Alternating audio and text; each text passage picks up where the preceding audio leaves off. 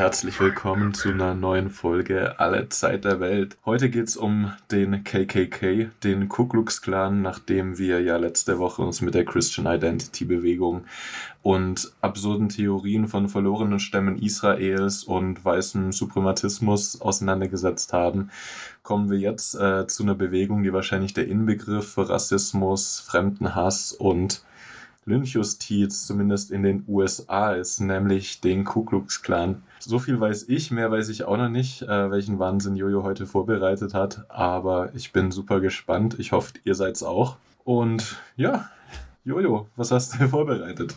Ja, ich habe mich ähm, einige Abende, wie ich dir vorhin schon erzählt habe, in Ku Klux Klan vergraben. Äh, der Thematik, wo kommt das Ganze her? und äh, bin da auf ein paar ganz spannende Sachen, Sachen gestoßen, die ich heute für dich und die Hörer und Hörerinnen mitgebracht habe. Ich hoffe, es ähm, erhält euch genauso, wie es mich bei der Recherche erhält hat. Ich glaube, es verdunkelt erstmal einiges. Wenn wir über den Ku Klux Klan reden, schon ganz vorne hinweg, dann äh, ist es sehr unklar definiert, weil der so eine lange Geschichte hat. Deswegen wurde von der Forschung der Clan in verschiedene Epochen eingeteilt und das macht großen Sinn, wie wir uns anschauen. Äh, deswegen ähm, beginnen wir mit der Geschichte des ersten Ku Klux Klans und arbeiten uns dann zum zweiten und zum dritten in der heutigen Folge vor, um äh, bis in die heutige Zeit so den Ku Klux Klan von seiner Entstehungsgeschichte bis heute einmal abzudecken und in der nächsten Folge plane ich dann einen Abstecher zur Geschichte des Ku Klux in Deutschland. Das sollte ursprünglich Teil der heutigen Folge werden, wurde dann aber zu einer gesamten eigenen Folge, weil es da natürlich viel mehr gab, als ich erwartet habe. Ähm, darauf könnt ihr euch auf jeden Fall freuen. Aber erstmal starten wir heute in Amerika. Wir starten nach dem amerikanischen Bürgerkrieg.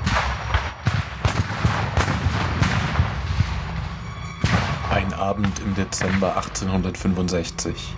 Sechs junge Männer sitzen um den Kamin in der Anwaltskanzlei von Richter Jones in Pulaski, Tennessee. Der Krieg ist vorbei. Sie sind gelangweilt. Jemand schlägt vor, einen Club zu gründen. Da der Zweck der Gesellschaft reiner Zeitvertreib ist, erfinden sie für sich groteske Namen und ausgefallene Kostüme, die zunächst einfach, später aber zunehmend aufwendig sind und reiten nachts umher, um befreite schwarze ehemalige Sklaven zu terrorisieren.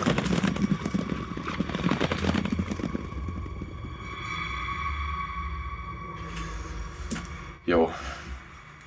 Gelangweilte Männer in ihren 30ern immer eine große Gefahr. Ja, und solange die sich nur lustige Kostüme anziehen ähm, und sich lustige Namen geben in ihrem Trinkverein, ihrem Männerclub, ist das alles ja kein Problem. Das haben wir bei den Freimaurern ja gesehen. Das geht auch halbwegs ungefährlich, ne? wie bei der Freimaurerei.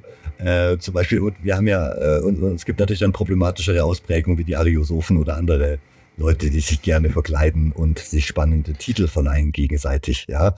Und der Ku Klux Klan fällt auf jeden Fall in diese Tradition von Geheimorganisationen und ist laut einigen Historikern auch die erste organisierte geheime Terrorbewegung in der amerikanischen Geschichte.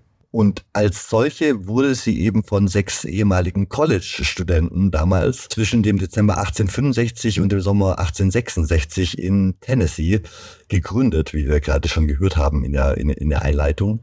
Äh, die sechs jungen Männer waren alle ehemalige Offiziere der Konföderation, die den Bürgerkrieg verloren hatte und organisierten sich als Bruderschaft slash Trinkgruppe um ihre Zeit mit Reiterspielen und anderen Dingen, die man als Offizier der Konföderation so eben macht, zu verbringen. Solche galoppierten sie auch unter anderem verkleidet nachts äh, durch die Stadt. Sie waren überrascht, als sie dann im Nachhinein aus der Stadt erfuhren, dass ihre nächtlichen Auftritte Angst auslösten, vor allem bei den ehemaligen Sklaven in der Gegend. Diesen Effekt machten sie sich dann schnell zunutze und die Gruppe begann sich rasch zu vergrößern. In verschiedenen Städten in der Umgebung bildeten sich erste Ableger von der Gruppierung und im April 1867 kam es zum einen Treffen, um offiziell Regeln, Organisationsstrukturen, Namen und sowas festzulegen. Und das ist die eigentliche Geburt des Ku Klux Klans, des ersten. Wie kommt es, dass die sich darüber wundern, dass Menschen verstört reagieren, wenn sie verkleidet nachts durch die Straßen reiten und die schwarze Bevölkerung terrorisieren?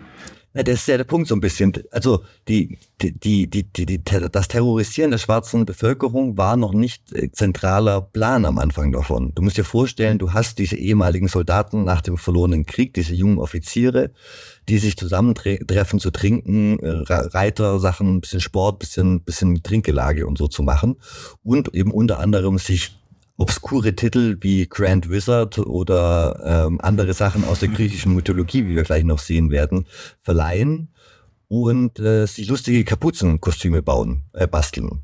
Und dass sie damit aber dann besonders äh, die gerade befreite Bevölkerung einschüchtern. Das war ein Effekt, mit dem sie nicht so gezielt anscheinend gerechnet haben und den sie sich dann bewusst zunutze gemacht haben. Also aus den betrunkenen Abendaktivitäten und der, der, der betrunkene Spaß am Freude am Kostüm, am, am Karnevalsspiel sozusagen. Äh, wir kommen später auch noch auf die Outfits. Es gibt auch die konkrete Theorie, dass es auf Mardi Gras, also Karnevalstraditionen äh, im Süden, die auf, auf französische Traditionen zurückgehen, ähm, äh, dass da eben Anklang mit den Kostümen ursprünglich genommen wurde und sich daraus dann aber der politische Nutzen erst später herausbildet. Wir haben erst die Form und dann wird der Nutzen in diesem ersten großen Treffen äh, 1867 im April dann festgeschrieben. Äh, an dieser Theorie dass sie von äh, den, äh, der, der schwarzen Bevölkerung für äh, Gespenster ehemaliger konföderierter Soldaten, wie sie das gern selbst, bezeichnet haben, ähm, dass sie dafür gehalten wurden, das können wir halt nicht nachweisen. Wir wissen nicht wirklich, ob die Leute ursprünglich da am Anfang im 19. Jahrhundert gedacht haben, das wären Gespenster oder einfach nur gedacht haben, oh, das sind betrunkene, gefährliche Männer mit Maske mitten in der Nacht. Und ich würde sagen, beides reicht aus, um Angst zu haben. Ich muss nicht an Gespenster glauben, dass mich das nachts irgendwie einschüchtert. Jo. Ähm, in der Cyclopedia of Fraternities von 1907 heißt es, äh, ab April 1867 fand eine allmähliche Umwandlung statt. Die Mitglieder hatten eine, einen regelrechten Frankenstein erschaffen. Sie hatten mit einer Maschine voller Macht und Geheimnisse gespielt, obwohl sie ganz unschuldig organisiert waren und wurden von der Überzeugung überwältigt, dass etwas dahinter stecken musste, dass es schließlich ein ernsthaftes Ziel gab, ein Werk, das der Clan zu tun hatte. Eine Schicksalsgemeinschaft. Genau, sie werden beflügelt quasi davon. Das ist eine, wie gesagt, von 1907 eine sehr positive Auslegung der Entstehungsgeschichte, jetzt ganz quellenkritisch hier gesagt. Aber es sagt uns eben etwas über das Selbstbild des Clans und wie sie sich wahrscheinlich im Anfang selbst wahrgenommen haben. Auf diesen ersten Treffen 1867 äh, wurde dann der ehemalige konföderierten General Nathan Bedford Forrest zum ersten Grand Wizard, dem ersten obersten Führer des gesamten Clans gewählt. Dungeons and Dragons. Absolute Fantasy-Vibes. Grand Wizard, Grand Dragon gibt's, glaube ich, auch, ne? Es gab auch mal so einen äh, Hip-Hop-Producer, der hat sich selbst Grand Wizard Theodore genannt, äh, also ein Schwarzer, der das als Hommage an den KKK gewählt hat. Ja, äh, als Aber, Aneignung ähm, des, des, Titels auf jeden Fall. Ja, ja genau. Äh, ähm, ich habe jetzt hier mal die, die Titel übersetzt, damit man sieht, später habe ich noch die Originalform, aber damit man sieht, wie sehr sich das nach Mythologie und, also wenn man die nur auf Englisch hört, ähm, wird das manchmal so ein bisschen durch den Anglizismus, finde ich, für, für, äh, irgendwie überspielt. Aber wenn wir es auf Deutsch einmal durchlesen, also die Organisation war in Reiche, Herrschaftsgebiete, Provinzen und Höhlen und wiederum, äh, die, die wiederum von Großdrachen, Titanen, Giganten und Zyklopen geleitet wurden.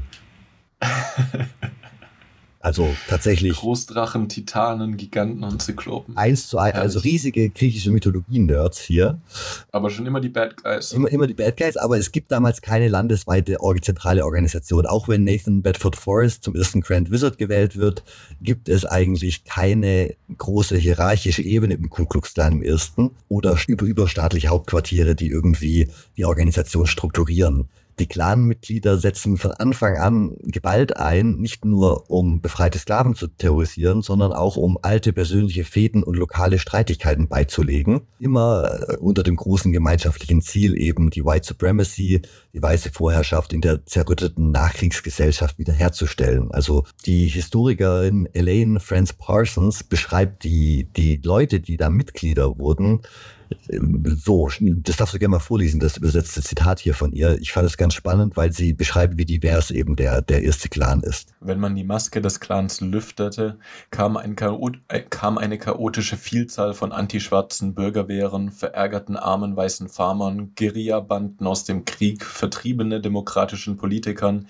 illegalen Whisky-Brennern, zwanghaften Moralreformern, Sadisten, Vergewaltigern, weißen Arbeitern, die sich vor der schwarzen Konkurrenz fürchteten, Arbeitgebern, die Arbeitsdisziplin durchsetzen wollten, gewöhnlichen Dieben, Nachbarn mit jahrzehntealter Missgunst und sogar einigen Freigelassenen und weißen Republikanern zum Vorschein, die sich mit weißen Demokraten verbündeten oder eigene kriminelle Absichten hatten. Alles, was sie gemeinsam hatten, war, dass sie überwiegend weiß, aus den Südstaaten stammend und sich selbst Clans nannten oder von anderen so genannt wurden.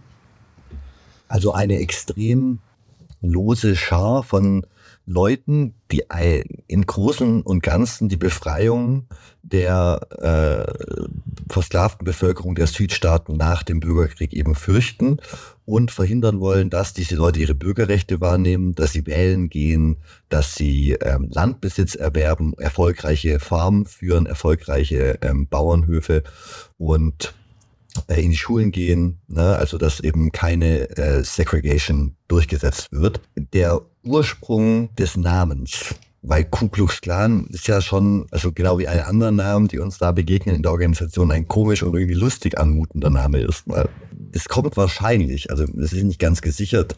Es gibt auch verschiedene Eigenaussagen von Clan-Mitgliedern drüber aus den frühen Zeiten, die sich da ein bisschen widersprechen. Aber es geht wahrscheinlich auf Kyklos zurück, was den Kreis auf griechisch bedeutet. Und der Kyklos war eben dieser Männerbund, dieser Kreis von Männern, die sich zusammentun.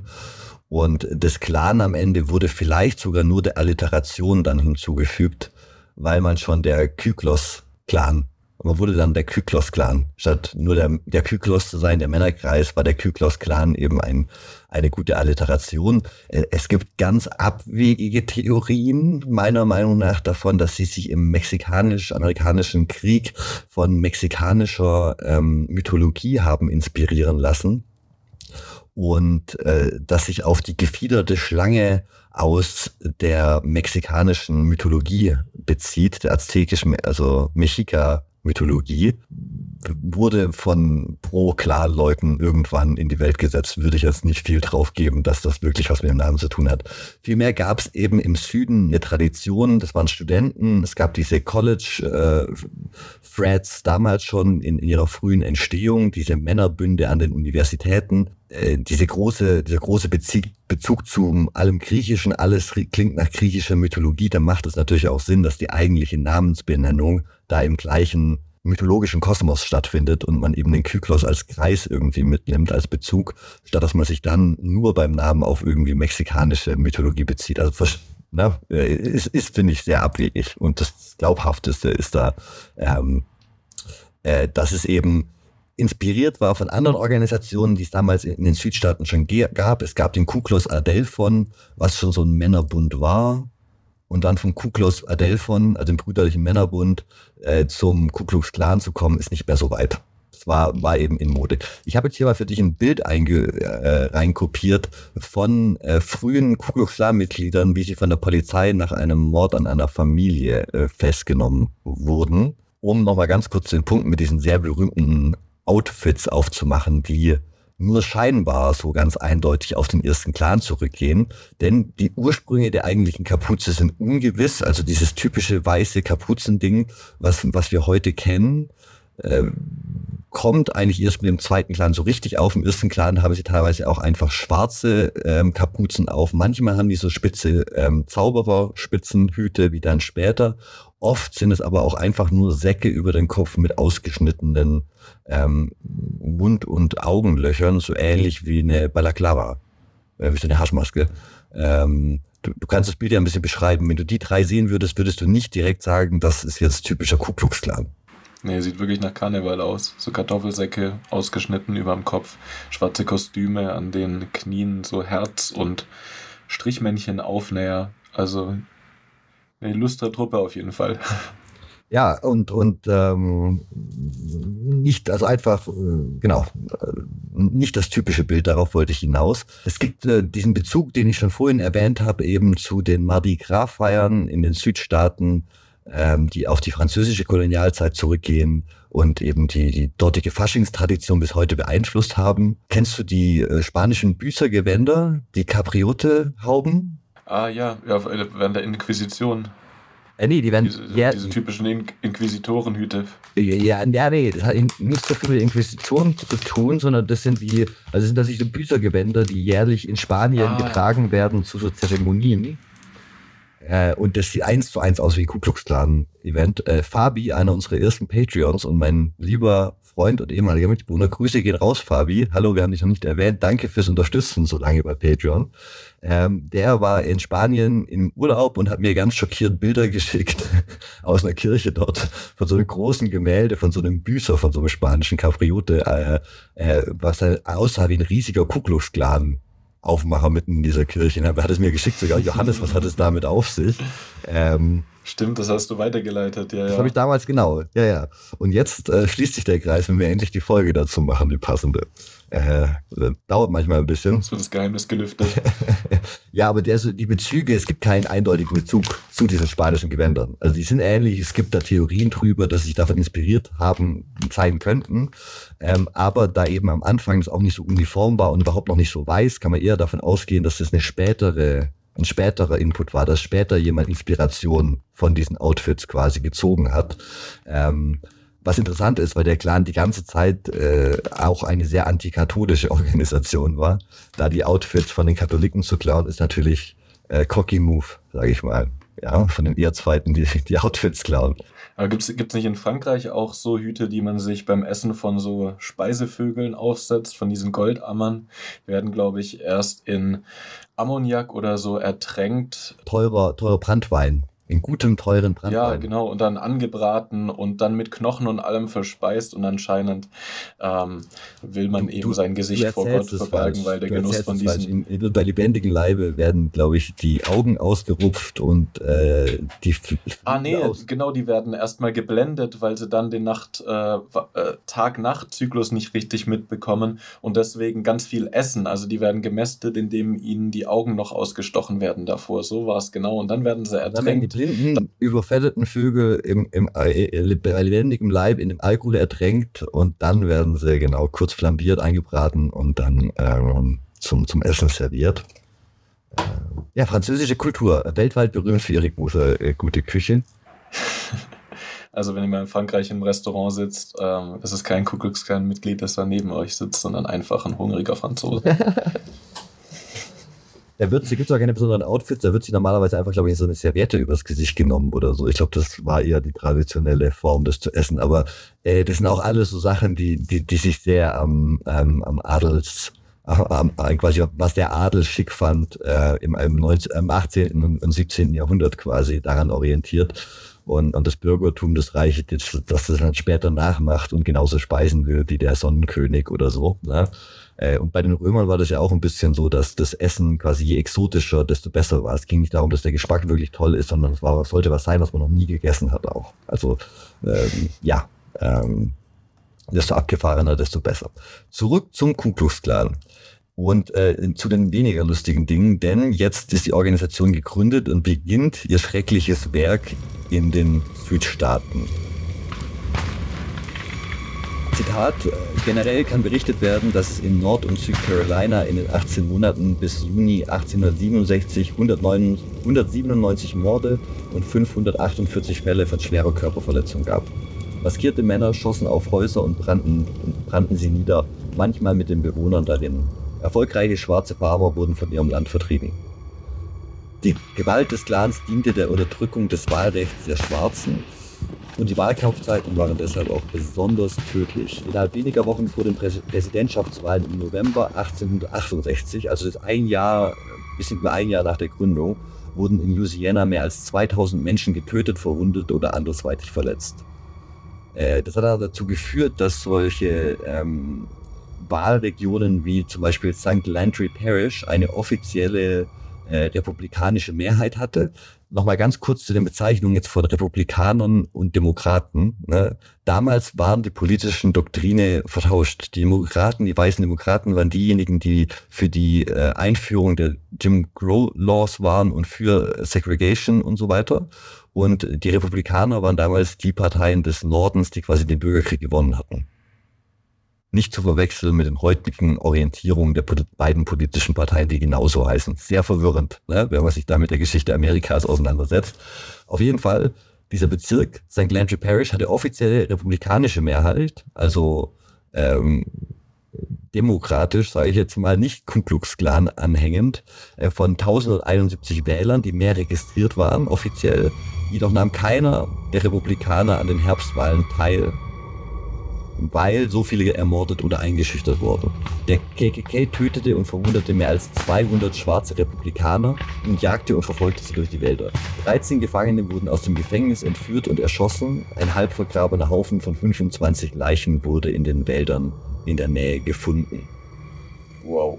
Also eine Welle des Terrors schlägt wirklich kurz danach ähm, los, um ganz gezielt dafür zu sorgen, dass die Wahlen so laufen, wie man es will und äh, die weiße Vorherrschaft im Süden nach Möglichkeit äh, bewahrt wird. Und notfalls wird dafür gemordet. Direkt als Gegensatz für dich äh, zu vorlesen ein Zitat aus dem Gründungsmanifest des Ku Klux Klans. Dies ist eine Einrichtung der Ritterlichkeit, der Humanität, der Barmherzigkeit und des Patriotismus. Sie verkörpert in ihrem Geist und ihren Grundsätzen alles, was ritterlich im Verhalten, edel in den Gefühlen, großzügig in der Männlichkeit und patriotisch in der Absicht ist. So lautete die einleitende Erklärung im offiziellen Transkript des Ordens des Kreises, das Anfang 1868 angenommen wurde ja, mit äh, der Männlichkeit und äh, großzügig in der Männlichkeit. toxischen Männlichkeitsidealen müssen wir uns auch auf jeden Fall mal noch auseinandersetzen. ich glaube, ähm, oh ja, das ist dringend an der Zeit, mhm. spätestens wenn wir uns dann mit den Freikorps auseinandersetzen. Ja, ja, da, da kann man gute Parallelen. Die Freikorps eben auch vor allem aus jungen Offizieren, die es nicht mehr äh, quasi in, in den Ersten Weltkrieg geschafft haben, bemannt und hier eben auch junge Offiziere, die den Ku Klux Klan gründen, nachdem sie den, den Krieg ihrer Meinung nach unverdient verloren haben. Ähm, und sexuell frustriert äh, durch die Lande ziehen. Das kommt meistens leider noch dazu. Und äh, in ihren Männlichkeitsidealen irgendwie Zuflucht suchen. Klar, mit den Homies abhängen, ist auch schön. Ähm, der, der Ku Klux Klan veröffentlichte 1868 äh, seine Organ Organisation und Grundsätze, aus denen du gerade eben schon vorgelesen hast. Und äh, obwohl die frühen Unterstützer des Clans eben behaupteten, wie philosophisch und christlich und patriotisch die Organisation und so weiter sei, zeigt der Blick in diesen Katechismus eben was ganz anderes, nämlich wenn Sie vom unveräußerlichen Recht auf Selbstverteidigung reden, dann geht es eben nicht um Selbstverteidigung, sondern geht es eben um die gewalttätigen Aktivitäten, von denen wir gerade schon gehört haben, das Morden von Hunderten von Menschen und eben die Betonung ganz klar auf der White Supremacy, auf der zu erhaltenen Vorherrschaft der Weißen in den Südstaaten nach dem verlorenen Krieg. Also wir haben da eben diesen, diesen ganz klaren Aufhänger, diesen großen äh, Knackpunkt in der Geschichte der Südstaaten. Aber was wir spannenderweise beim ersten Clan noch nicht so sehen, ist äh, Antisemitismus, was ich ganz spannend fand. Äh, der nahm nämlich auch noch äh, Juden auf, der, beim ersten Clan.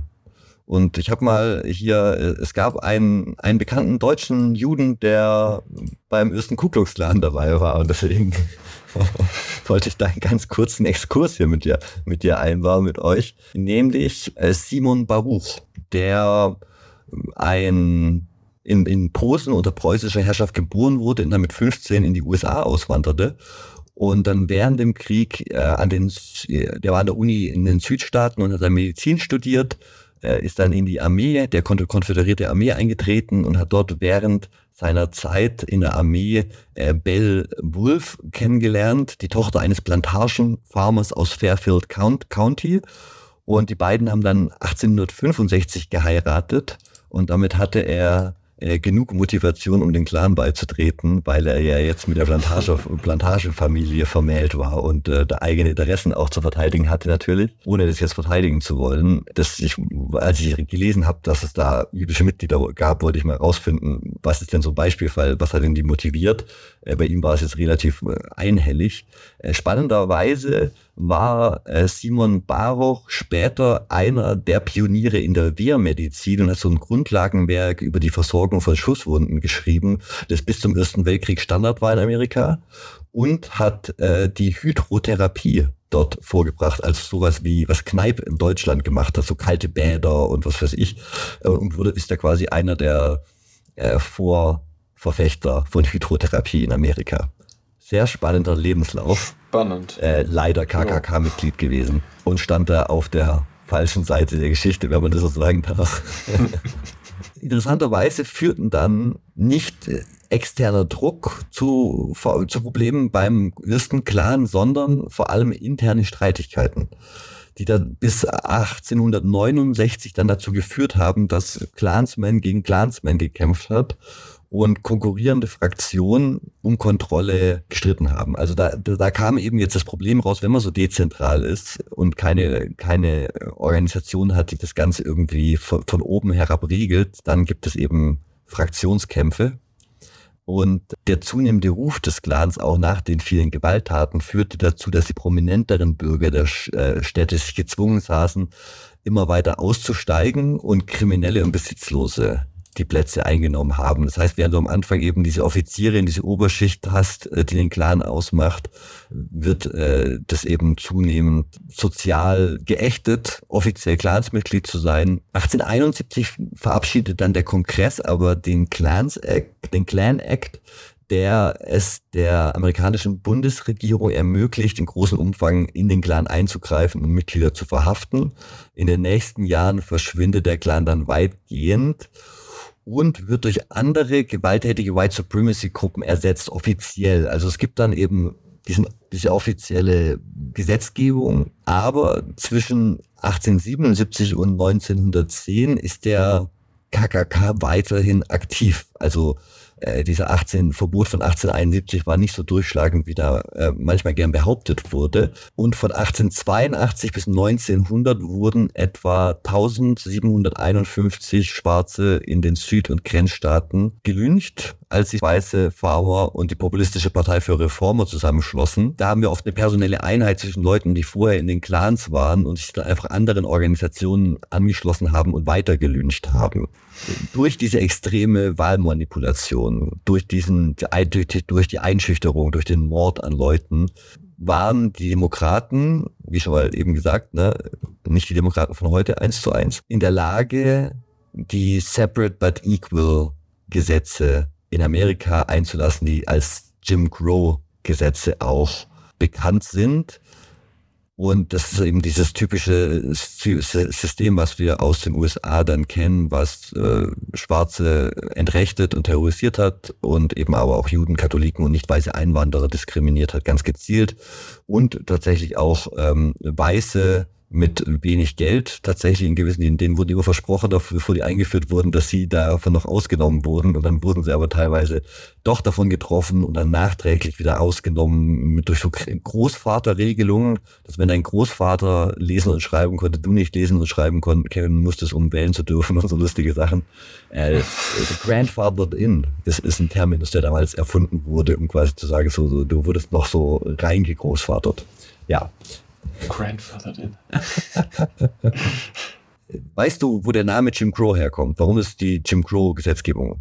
Nee, ich habe keine Ahnung. Die bis in die 60er Jahre die Südstaaten beherrscht haben und dazu geführt haben, dass eben apartheidsartige Zustände, getrennte Bus, äh, getrennte Schulen, getrennte Water Fountains, äh, getrennte, also alles getrennte Sektionen äh, nach, äh, nach Hautfarben. Und äh, das hat sich, das waren die Sachen, wo man es eben in der Öffentlichkeit gesehen hat, aber eben auch keine Wahlrecht, keine politische Mitbestimmung. Aber sie durften ihr Leben in der Armee lassen. Genau, ja. aber genau, zur Armee durfte man. Äh, Jim Crow selber kommt tatsächlich von einem Lied, das extrem populär war zu Beginn des 19. Jahrhunderts. Das hieß Jump Jim Crow und war eine, so, so ein Dance und so, so, so, so, so ein Programm, so ein Gesangsprogramm quasi äh, von einem weißen Schauspieler Thomas D. Rice, der ähm, in Blackface eine Karikatur eines Schwarzen aufgeführt hat und damit zum dem großen Künstler äh, in der ersten Hälfte des 19. Jahrhunderts in Amerika wurde. Und weil er so berühmt war, wurde der Begriff selber Jim Crow, also diese der Name der der Blackfaced-Figur, die er erfunden hat, wurde zu einer abwertenden Bezeichnung für Schwarze. Interessant. also ein rassistisches Lied mit Blackface war so beliebt, dass das der, der Name der rassistischen Figur zu einem noch rassistischeren Ausdruck wurde und am Ende dazu geführt hat, dass die gesamte Gesetzgebung so heißt. Oh. Ja. Hm. Das ist doch mal, ja, ja, da kann man nur schlucken. Und nur weil der Clan zu dieser Zeit offiziell schwach war in den Südstaaten oder keine große Rolle gespielt hat politisch, heißt es eben nicht, dass die Gesellschaft in der Zeit irgendwie eine bessere Zeit hatte oder liberaler war, sondern das Gegenteil ist der Fall. Die Clansmitglieder konnten quasi im Hintergrund verschwimmen, weil sie den Eindruck hatten, dass die White Supremacy komplett umgesetzt ist durch die Jim Crow Gesetze und eigentlich den Forderungen des Clans komplett nachgekommen wurde nach der ersten, also ne, durch, den, durch die Umsetzung der Jim Crow Gesetzgebung. Weil wir uns historisch immer so auf den Ku Klux Klan fokussieren, weil das eben die bekannteste und größte Organisation ist, die, die, die irgendwie in Popkultur, Film und so dann immer wieder eine Rolle spielt mit ihren Hüten, dieses Meme des ersten Clans quasi, ne? Vergessen wir, dass es zu dieser Zeit eben auch ganz viele andere, ganz ähnliche Organisationen gab. Zum Beispiel die Red Shirts, die White League, es gab verschiedene Rifle Clubs und ähnliche so, also ähm, Schießvereine, äh, die im späten 19. Jahrhundert in den USA gewalttätige Terrorakte verübt haben, die aber offen als Vereine agiert haben und viel besser organisiert waren als der Clan. Also die Red Shirts zum Beispiel waren für die demokratischen Politiker die viel bessere Option, um Terror äh, und, und so durchzusetzen und auszuüben, wie der Ku Klux Klan, der eben äh, unverlässlich war und sich die ganze Zeit gegenseitig selber die Birne eingeschlagen hat und doch nur bei ihrem Nachbar, der irgendwann mal die Kuh gestohlen hat, das Haus eingesteckt haben. Also gab quasi andere bewaffnete White Supremacist Organisationen, denen man sich bedienen konnte, die einfacher zu kontrollieren waren auch und, und effektiver und die auch weniger durch den Clan Act in Verruf gekommen waren. Und damit könnte die Geschichte enden. Das könnte jetzt das schöne Ende sein. Der Clan, bitte also das, das schöne Ende, ein schreckliches Ende, denn äh, natürlich hat der Clan auf ganzer Linie gewonnen in, seiner, quasi in der Gesetzgebung und kann dann jetzt verschwinden und äh, in den anderen Schützenvereinen der Umgebung aufgehen. Aber nein, das ist nur der erste Clan. Das ist das Ende quasi des ersten offiziellen Clans. Den Männern mit den nicht ganz so beiden weißen Hauben, die eben diese Terrorakte verübt haben, um die Jim Crow Laws nach dem verlorenen Bürgerkrieg in den Südstaaten äh, durchzubringen. Leider, leider geht's noch weiter. Leider Denn 1905 betritt Thomas Dixon Jr. die Weltbühne und adaptiert seinen zweiten Ku Klux Klan Roman The Clansman zu einem Theaterstück. Obwohl das Ganze fiktiv ist, führt der Roman das brennende Kreuz als Symbol für den Ku Klux Klan ein. Du musst dir vorstellen, es wurden vorher noch keine Kreuze verbrannt. Ja, 1905 in diesem Theaterstück, einem fiktiven Theaterstück über den Ku Klux Klan, brennt das erste Kreuz. Da kommt das also her. Ja. Äh, lies mal bitte das Zitat vor aus, aus, diesem, aus diesem Theaterstück. In alten Zeiten, als der Häuptling unseres Volkes den Clan zu einer Mission von Leben und Tod rief, wurde das in Opfern getränkte Flammenkreuz von schnellen Booten von Dorf zu Dorf gesendet.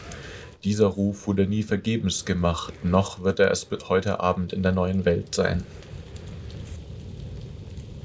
Und da dient das brennende Kreuz noch eher als so Symbolfeuer von Gondor. Die Leuchtfeuer, sie brennen. Um quasi die, ähm, die White Supremacists zur, zur, zur Flagge zu ähm, rufen, um sich zu sammeln. Die Leuchtfeuer Gondors, ja, genau. Äh, und obwohl Dixon andeutet, dass der Clan schon immer das brennende Kreuz benutzt habe, ist es eben tatsächlich eine Erfindung von ihm. Äh, der erste Clan hatte auch keine Flaggen und keine bekannten Symbole außerhalb von den ihren, ihren Kostümen und auch die Kostüme waren ja nicht so einheitlich, wie wir vorhin schon besprochen hatten. Laut Dixon, diesem Autor, sollte das brennende Kreuz das Licht Jesu Christi symbolisieren, das sich der Clan als radikal protestantische Organisation sah. Dixon, Dixons schmeichelte Verehrung für den Clan, weniger als ein halbes Jahrhundert nach dem amerikanischen Bürgerkrieg, beginnt über den Erfolg des Theaterstücks schon die lange Zeit inaktive Organisation langsam wieder zu beleben. Das Ganze hätte ein Nischenphänomen bleiben können. Aber wir haben neue Medien. Wir sind im 20. Jahrhundert. Mhm. Und 1915, im Ersten Weltkrieg, kommt ein unglaublicher Kassenschlager, den wir schon mal angesprochen haben, kurz in der Folge zur Christian Identity, nämlich DW's, D.W. Griffiths äußerst beliebter Film Die Geburt der Nation, eine Adaption von dem eben besprochenen The Glansman Theaterstück von Dixon, erscheint in den Kinos es ist ein Film, ich werde ihn hier auf YouTube wahrscheinlich in Ausschnitten mit einblenden können. Ein, ein extrem hochwertig produzierter Film, der immer wieder von, von Filmnerds auch so ähm, für, für das Filmische gelobt wird, äh, aber natürlich abseits von der rassistischen, sehr problematischen Inhaltsgeschichte, die wir uns jetzt anschauen und auch Wirkungsgeschichte danach. Ja, also ein, ein Film, der für die Zeit extrem krass war, von der Machart, von der Länge, sehr beeindruckend äh, grundsätzlich geht es in dem Film ja also um eine Nacherzählung des amerikanischen Bürgerkrieges und so eine alternative Realität äh, oder alternative Zukunft wird gezeigt, in dem die Schwarzen in der Gesellschaft die Macht übernehmen, ähm, ähnliche Motive wie bei Jude Süß oder der ewige Jude, eben Stereotype ähm, aufkommen wie und äh, Vergewaltigungen an, an christlichen jungen Frauen irgendwie begangen werden.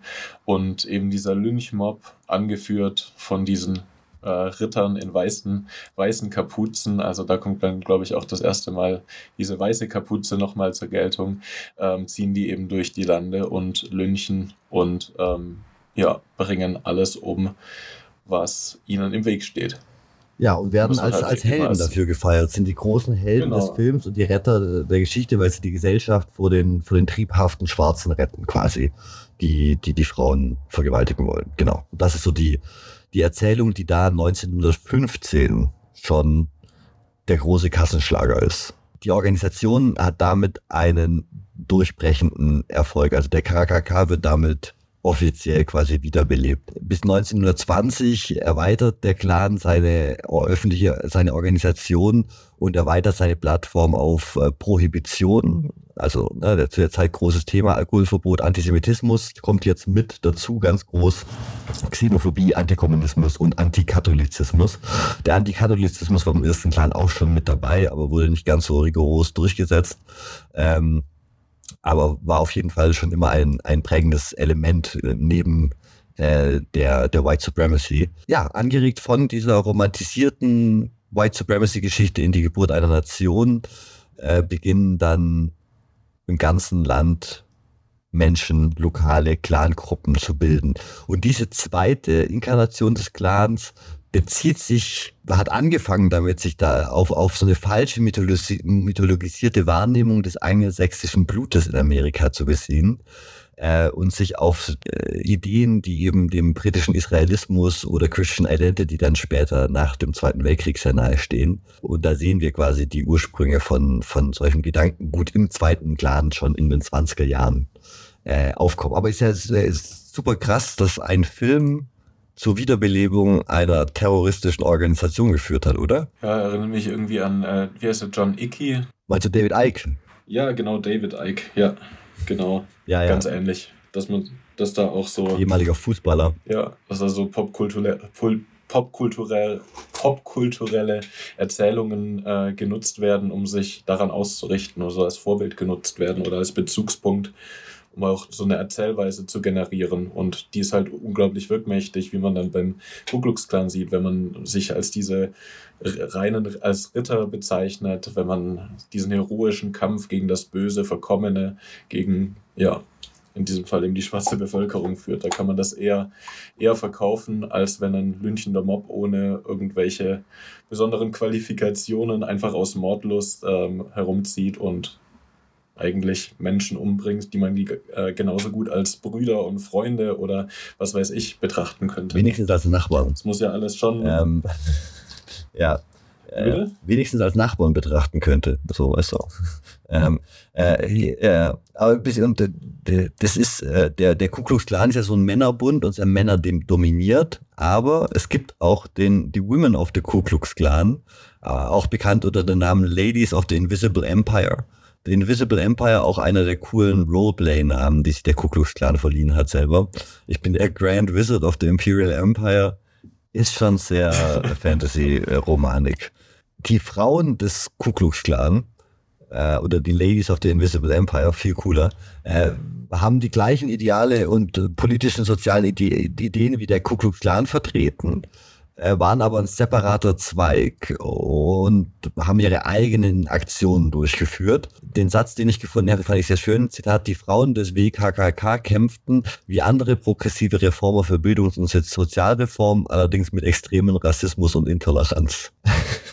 ja, progressive Reformer, die für Sozialreform mit extremem Rassismus und Intoleranz kämpfen, super ganz, ja, überhaupt nicht beschissen. Und äh, die, der Ku Klux Klan hat sich so einer speziellen Methode bedient, unter anderem die, die Blockrekrutierung heißt, in, also in den 20er Jahren. Dabei wurden gezielt äh, Mitglieder von Burschenschaften oder protestantischen Kirchen angeheuert. Protestantische Geistliche haben generell kostenlose Mitgliedschaft bekommen im Ku Klux Klan und ähm, den mächtigen Status eines Kaplans quasi in der Organisation. Und damit hat man gezielt versucht, äh, direkt ganze Kirchengemeinden auf einmal zu unterwandern. Die, die Offiziere, die für den Ku Klux Klan solche Blockrekrutierungen durchgeführt haben, heißen Klieger. Und Klieger ist eine Kombination aus Clan und Eagle. Der Clan Eagle ist der Klieger. Wird daher aber auftauchen, müsstet ihr merken, was ein Kliegel ist. Die Anwerbeversuche waren so erfolgreich, dass die Zahl der Clanmitglieder extrem in die Höhe schnellte nach 1920 in den 20er Jahren. Ein führender Anwerber in den 1920er Jahren, Edward Young Clark, berichtete, dass der Clan in nur drei Monaten 48.000 Mitglieder gewonnen hat. Und das war eben in seinem, in seinem Bezirk, in seinem, in seinem, äh, wie gesagt, keine nationale Überorganisation, auch, naja, Moment. Jetzt gibt es eine nationale Überorganisation im zweiten Clan ursprünglich. Und es gibt eine extrem interessante Analyse des zweiten Clans, die meine Perspektive auf ihn komplett verschoben hat. Denn im Jahr 2011 haben sich äh, Roland G. Fryer und Stephen D. Levitt, äh, das ist ein Wirtschaftswissenschaftler, der auch Free Economics mitgeschrieben hat, äh, historische Statistiken über die Ku Klux Klan Mitgliedschaften angeschaut und haben es ausgewertet und ähm, du siehst ja auf der einen Grafik, die ich mit reingepackt habe, 1925 haben wir vier Millionen Ku Klux Klan Mitglieder offizielle in den USA. Bei, ich habe mal nachgeschaut, 94 Millionen äh, Weißen in den USA zu der Zeit sind es ungefähr, also ziemlich genau 4,3 Prozent aller Boah. Weißen in, in den USA, die in den 20er Jahren Ku Klux Klan Mitglieder sind. Und ähm, da das, ja, kannst du dir vorstellen. Hier in der Statistik sind wir bei im Jahr 1926 wieder bei unter, also bei 0,3, 0,4 Millionen. Was ist da passiert? Ja, äh, dazu kommen wir gleich. Äh, um, um das zu erklären, was danach passiert ist, müssen wir erstmal erklären, wie sie überhaupt zu den 4 Millionen kamen. Also wir haben gerade schon die Rekrutierungsversuche, quasi, dass sie gezielt Gemeinden unterwandert haben, indem sie den äh, äh, protestantischen Pastoren eben äh, kostenlose Mitgliedschaft angeboten habe. Und der, der, der springende Punkt hier ist das Kostenlose. Denn die, äh, die beiden Autoren, die ich eben schon angesprochen hat, schreiben eben, dass sich der Clan der 1920er Jahre am besten, wenn man die sozial, wenn man die Struktur sich anschaut und die soziale Organisation, dass sich das am besten als erfolgreiches Multilevel-Marketing-Scheme beschreiben lässt. Was? Wie ist das zu verstehen? Der zweite Clan war ein Schneeballsystem. okay. Äh, mit den Worten von Fryer und Levitt zu sagen, in, war der zweite Ku Klux Klan in der Blütezeit ein riesiges, perverses Schneeballsystem. Die Bewertung liegt auf, liegt auf perverses Schneeballsystem. Denn anstatt die rassistische Agenda so richtig aktiv zu verfolgen, die sie eigentlich nach diesem großen Hype mit The Birth of a Nation, der riesen Medienpräsenz und so äh, gehabt hätten, nutzen die KKK-Führer den bereits existierenden, weit verbreiteten Rassismus und Antisemitismus eben gezielt aus, um so viel Geld wie möglich zu verdienen. Großartig. Im Gegensatz zum ersten Clan verlangte der zweite Clan von seinen Mitgliedern eine Aufnahmegebühr von 10 Dollar. Außer du bist protestantischer Pastor, dann kannst du kostenlos rein. Und das wird folgenderweise aufgeschlüsselt. 4 Dollar gehen an den Verkäufer, den Kliegel, den kleinen Igel, der das Mitglied anwirbt. Da ist er wieder. 2,50 Dollar gehen an die PR-Firma, die der Clan beauftragt hat, um die Mitgliederzahl zu erhöhen. Die hat eine PR-Firma? Ja, 2 Dollar gehen an den selbsternannten Großmagier des Clans, William Simmons, der den zweiten Clan anführt als Organisation jetzt. Und 1,50 Dollar gehen an einen regionalen Aufseher, der Great Goblin, großer Goblin, großer Kobold heißt. Großer Goblin.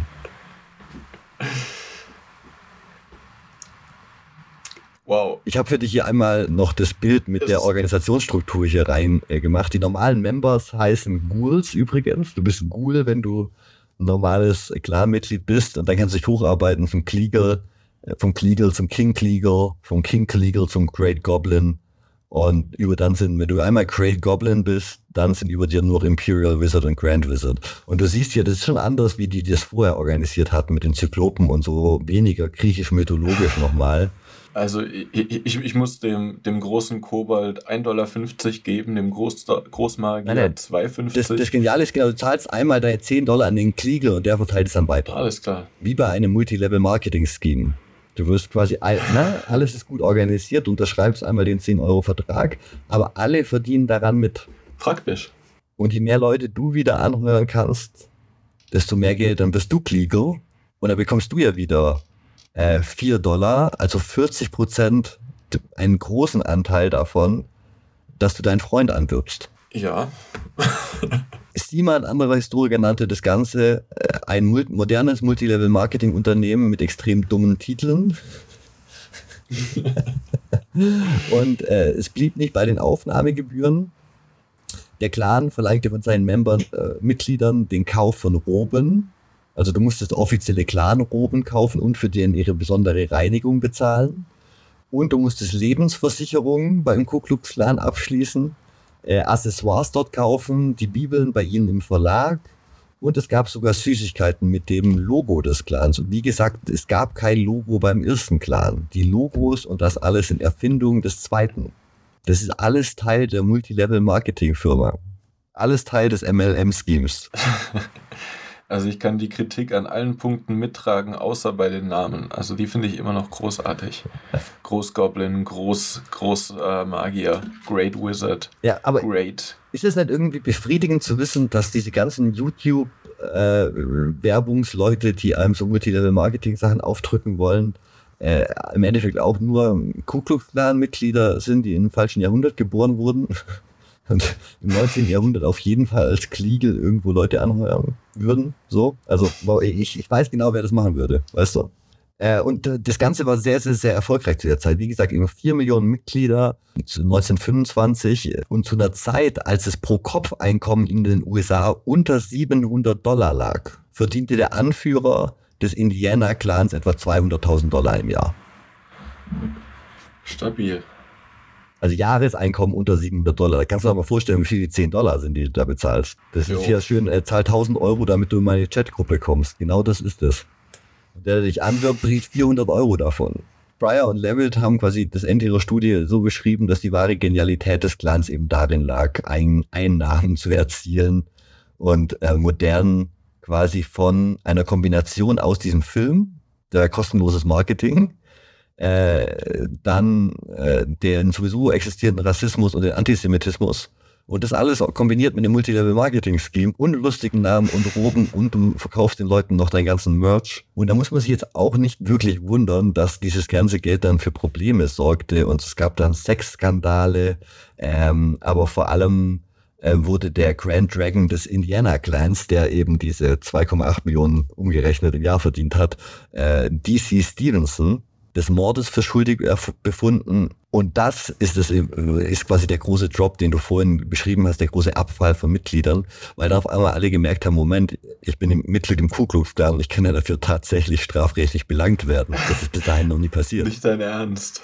Doch. Nicht dein Ernst. Und ein Skandal folgte den nächsten. Die Anhängerschaft wurde immer wieder durch irgendwelche sexuellen und alkoholischen Aufschweifungen quasi der Anführer, äh, kam immer wieder raus, wurden publiziert und dadurch kam es zu einer immer weiteren Entfremdung von den, von den Ghouls, von ihren Grand Wizards. Und als dann 1929 die Weltwirtschaftskrise Krise ausbrach, war der Clan in Dutzende unabhängige Sektionen zersplittert, also back zur äh, Organisationsform des ersten Clans quasi. Und die Mitgliederzahlen sanken rapide. Gott sei Dank. Das war's dann erstmal wieder. Dann war der zweite Clan tot. Und damit hätte es auch wieder sein können. Einfach nur das zweite quasi, ich muss da an dieses Marx-Zitat denken, dass Geschichte immer das, das erste Mal als Tragödie und das zweite Mal dann als, als Komödie auftritt. War, war das nicht so? Ähm, hier Primär, Marx schreibt über Napoleon und beschreibt quasi Napoleon den Dritten in Paris und beschreibt quasi das erste Mal Napoleon die Tragödie war für die, für die Menschen. Und jetzt ist quasi noch die Farce Napoleon der Dritte der versucht, äh, den Original Napoleon nachzuahmen und nur noch eine schlechte Imitation des Originals ist. Und äh, genauso ist es mit dem ersten und dem zweiten Clan auf eine Art und Weise, weil der zweite Clan eben den ersten Clan zum Meme gemacht hat und dann auf Basis von den, der Aufmerksamkeit, die der medial eben über den Film bekommen hat, eben extrem viel Geld aus dem Multilevel-Marketing-Scheme erwirtschaftet hat. Also das ist ja so, ist nicht so direkt oder nur schwer zu vergleichen mit dem, mit dem ersten Clan, würde ich, würde ich sagen. Aber leider, leider muss ich dir noch den dritten kleinen Kuss näher bringen, bevor wir damit durch sind. Im Zweiten Weltkrieg gab es eigentlich kein großes Interesse äh, am, am Ku Klux Klan und wurde dann letztendlich 1944 auf 685.000 Dollar Steuernachzahlung verklagt. Das Al Capone-Phänomen, dass man quasi zu viel mediale Aufmerksamkeit bekommt und zu viel Erfolg hat und dann am Ende für die Steuern ranbekommen wird. Das haben, ähm, hat der US-amerikanische Staat so wie Trump gelernt. Hoffentlich. Nach der, nach der Prohibition, wie man, wie man dann mit diesen Mafia, Mafiosis, Mafiosis am besten umgeht, sind eben die Steuern. Und das ist bis heute so geblieben, dass man dafür eben Leute meistens mit rankriegen kann. Der letzte allseits anerkannte Imperial Wizard, der Dr. Samuel Green, starb dann 1949. Genau, und damit hätte es enden können, aber der Ku Klux Klan als Name an sich lebte weiter mit verschiedenen unabhängigen Gruppen und wurde dann vor allem in den 1950er und 60er Jahren wiederbelebt, als die Bürgerrechtsbewegung an, an Fahrt auf, aufnahm und die Aufhebung der Rassentrennung immer mehr zu einem Politikum wurde. Da gab es dann eben in den Südstaaten auch direkt Bündnisse zwischen Polizeibehörden, wie in Birmingham, Alabama, ähm, mit den lokalen Ku Klux Klan Ablegern. Und ähm, obwohl es in den 50er und 60er Jahren äh, Zulauf gab zur Bewegung, hatte keiner die, oder hat es keiner geschafft, die verschiedenen äh, unterschiedlichen Chapter zu vereinigen zu einer größeren Organisation. Die meisten Cleverens, so heißen diese Ortsgruppen, die einzelnen, waren hartnäckig auf ihre Unabhängigkeit bedacht. Trotzdem dass es keine Einigkeit gab, gab es in den 50er und 60er Jahren immer wieder Anschläge. Also 51 wurden Brand, Brandbomben auf, auf, auf ein Haus von einer Familie geworfen, von, von Harry Tyson Moore, dem Leiter der NAACP in Florida und seiner Frau Harriet. Beide starben durch die Explosion. Die Morde waren die ersten von vielen, die dann in den 50er, 60er und 70er Jahren die Südstaaten erschüttert haben. Die meisten wurden aber nicht strafrechtlich verfolgt oder von den Juries, äh, die nur aus weißen Südstaatlern äh, bestanden, oft einfach freigesprochen. 1963 bombardierte der Ku Klux Klan die über oder Mitglieder einer dieser Ku Klux Klan Organisationen, die überwiegend schwarze, schwarze 16th Street Baptist Church in Birmingham, Alabama und töteten vier kleine Mädchen dabei. Und wir sehen zunehmend eben diese Taktik, Brandbomben auf schwarze Kirchen zu werfen und Bürgerrechtler gezielt zu entführen und zu töten. Gleichzeitig schien aber die amerikanische Gesellschaft in dieser Zeit sich das erste Mal wirklich konkret vom Clan abzuwenden. Der Wandel spiegelte sich am deutlichsten in dem neuen Engagement des FBIs und anderer lokaler und bundesstaatlicher Strafverfolgungsbehörden, die angefangen hatten, die lokalen Splittergruppen des Clans zu überwachen, zu infiltrieren und einzeln zu zerschlagen. Ähm, muss fairerweise dazu sagen, dass das FBI gleichzeitig auch versucht hat, mit den gleichen Mitteln die Bürgerrechtsbewegung zu zerschlagen. Ne? Und äh, irgendwie versucht hat, die, die Ehe von Martin Luther King zu, zu sabotieren und was weiß ich was. Es gibt die Frage, ist es der dritte Clan, der dann durchstehend so vor sich hin, die kleinen lokalen Gruppen kämpfen mit dem FBI, werden ab und zu verschwinden, kommen dann wieder.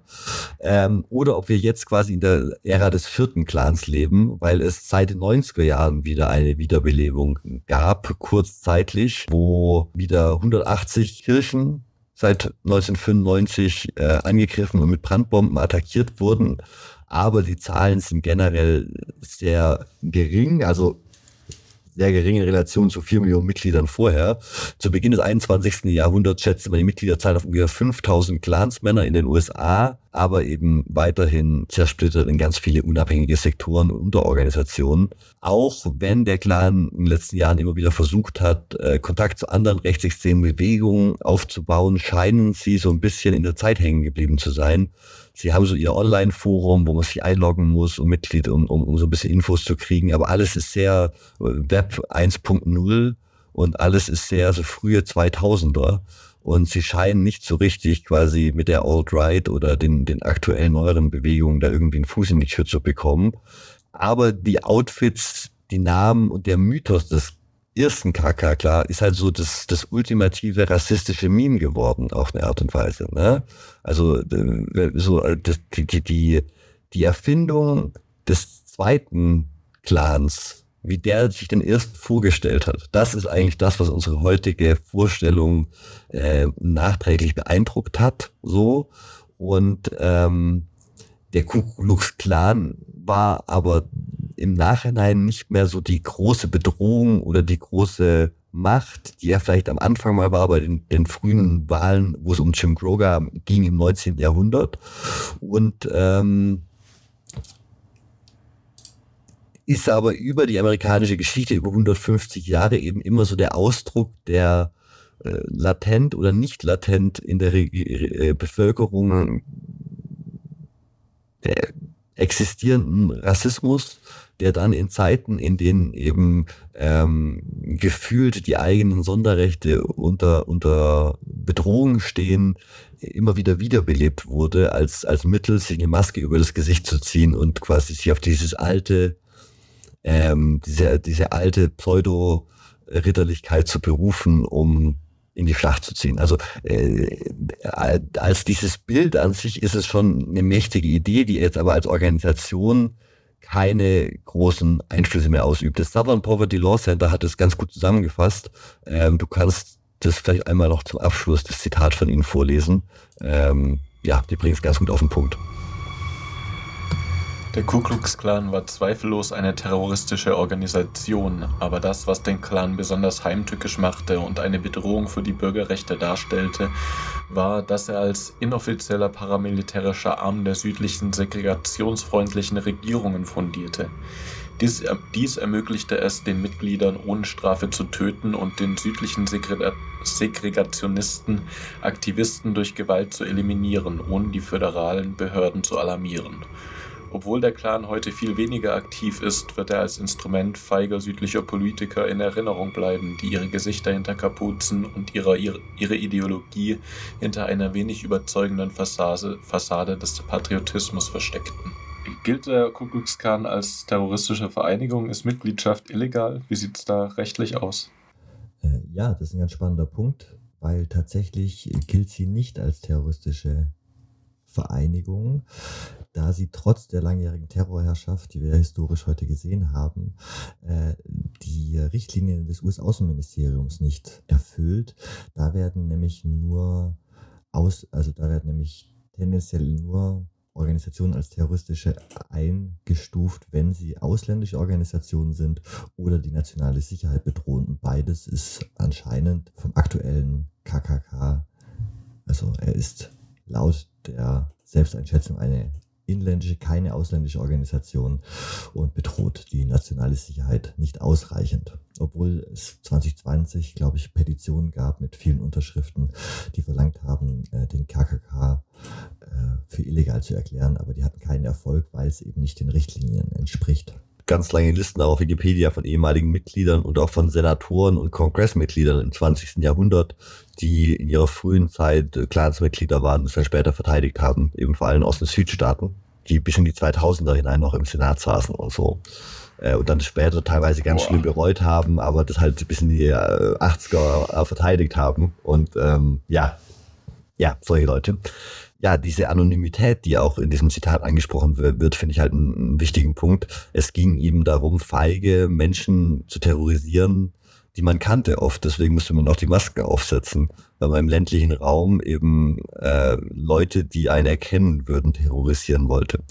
Politiker, die sich feige verstecken und äh, statt sich der Wahl zu stellen, quasi zu Mord und Terror greifen. Und eine Multilevel-Marketing-Firma, die, die, sich das Ganze dann als rassistisches Meme zu eigen gemacht hat und in den 20er Jahren versucht hat auszumelken. Ja, äh, hatte ich jetzt überrascht mit dem Multilevel-Marketing-Scheme? ja, mich hat da so einiges überrascht. Also allein die Geschichte ne, aus einem Film praktisch entstanden oder beziehungsweise das ganze Image entwickelt zu haben.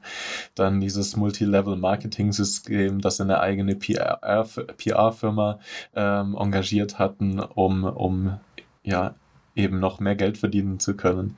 So eine Art äh, Tupperabende dann veranstaltet haben, um neue Mitglieder anzuwerben. Nur haben sie sich da eben Großkobold oder Großdrache genannt. Also ähm, mit, den Namen, mit den Namen haben sie echt, äh, glaube ich, den Geschmack von vielen Menschen getroffen und auch diese Vorstellung eines Aufstiegs.